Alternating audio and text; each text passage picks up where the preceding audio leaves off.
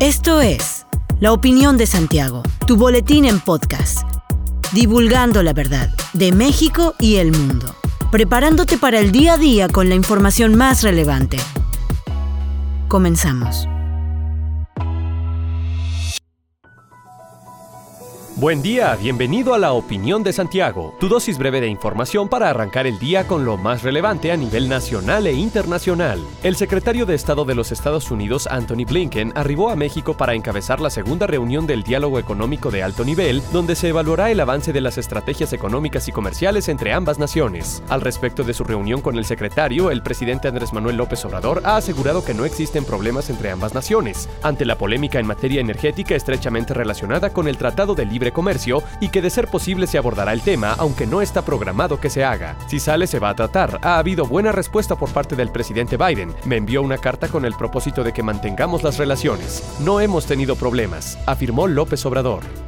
El ejército ucraniano anunció que logró recuperar el control de más de 20 localidades en 24 horas gracias a sus estrategias para contrarrestar el avance del ejército ruso e informó que en toda la línea del frente las tropas rusas están abandonando apresuradamente sus posiciones. Con esto, Valery Saluzny, comandante en jefe de las Fuerzas Armadas ucranianas, aseguró que han recuperado el control de más de 3.000 kilómetros cuadrados. Asimismo, el presidente ucraniano Volodymyr Zelensky cifró el armamento ruso destruido en más de 2.000 tanques, 4.000 vehículos blindados, 250 aviones, y 200 helicópteros. Aseguró también que las tropas ucranianas habían acabado con más de un millar de sistemas de artillería rusa, otro millar de drones, 15 barcos y lanchas. Hoy todos ven y toman nota de las acciones del ejército ucraniano en el norte, sur y este de Ucrania, aseguró Zelensky, quien considera que el mundo está impresionado y que el enemigo está entrando en pánico.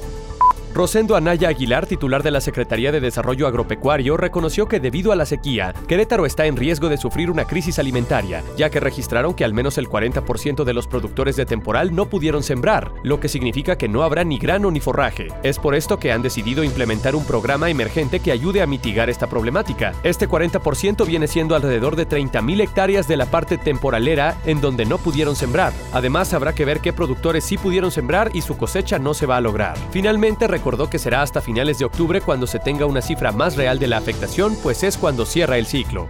Este lunes fue anunciado el cuarto Congreso Internacional de Seguridad Aérea, que se llevará a cabo del 9 al 11 de noviembre en la Universidad Nacional Aeronáutica de Querétaro, en coordinación con la Secretaría de Marina y los Servicios Educativos del Estado de Querétaro. El vicealmirante Gilberto Carballo Ávila comentó que el Congreso buscará promover una cultura de la seguridad aérea, ya que allí se expondrán todos los esfuerzos actuales en aras de la seguridad nacional. Agregó que este evento contará con la ponencia de especialistas nacionales e internacionales procedentes de Francia, Estados Unidos, Colombia y Argentina. Además, señaló señaló que se hablará de la prevención de accidentes ocasionados por errores humanos, pero sobre todo lo que tiene que ver con el acuerdo educativo para crear más especialistas. Al respecto, Marta Elena Soto Obregón, titular de Educación en el estado de Querétaro, mencionó que estos eventos refuerzan el liderazgo de Querétaro en asuntos de aeronáutica.